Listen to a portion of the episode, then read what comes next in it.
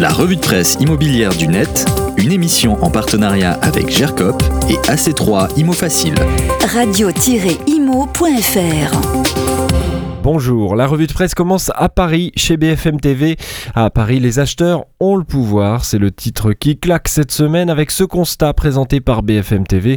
Très simple à comprendre, avant la pandémie, le volume annuel d'annonces immobilières connaissait un recul de 6%, mais sur les deux dernières années, le volume d'annonces enregistre 9,2% de hausse, soit un bond de 4,6% chaque année en moyenne, selon les chiffres se loger. À cette hausse, vous ajoutez les prix de l'immobilier qui baissent, 3,2% dans Paris, et vous obtenez ce petit rééquilibrage qui donne aux acheteurs un peu plus de pouvoir dans un contexte qui demandait de toute façon une bascule vu les difficultés pré-Covid pour acheter dans la capitale. BFM TV nous donne aussi une perspective avec la tendance qui n'est pas la même en petite et surtout en grande couronne à Paris. En grande couronne, le niveau des stocks de biens disponibles décroît beaucoup plus rapidement qu'avant la pandémie, alors que les prix de vente prennent l'ascendant, plus 8,5% en deux ans.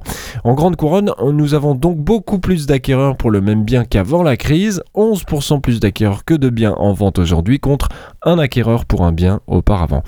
BFM qui complète avec une analyse sur quelques villes comme Toulouse, Rennes, en parlant même des villes rurales. On complétera aussi cette lecture avec l'article du Figaro Immobilier qui traite ce sujet également, mais de façon plus détaillée pour les régions avec les chiffres du réseau Orpi. Ils sont analysés par le prisme d'une belle infographie très complète qui permet en un coup d'œil de voir où sont les plus belles marges de négociation et où sont les plus faibles. Depuis deux ans donc on sait à quel point la crise sanitaire et le Covid ont bouleversé tout, tout le monde et partout. C'est la conséquence de ce papier de capital.fr à lire également cette semaine. On y évoque la pénurie de maisons à vendre qui s'accélère depuis deux ans.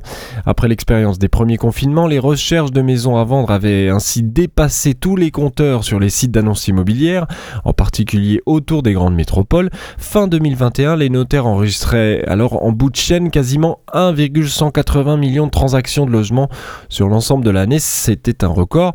Ça c'est pour le côté pile. Côté face, le prix moyen des maisons a flambé en moyenne de 12,7% depuis le début de la pandémie, soit 6,4% euh, à un an, alors que le mètre carré n'a grimpé lui que de 7,2%, nous dit Capital. C'est l'envers du décor et c'est la mauvaise nouvelle pour les acheteurs. Ils se retrouvent à chercher des biens rares et donc chers et donc aussi introuvables ou presque. Et quand on cumule avec les soucis du neuf, les maisons sont décidément les biens les plus recherchés de France. Tous les détails dans les articles de BFM, du Figaro et de Capital.fr. On vous met les liens dans le podcast de la revue de presse de Radio Imo.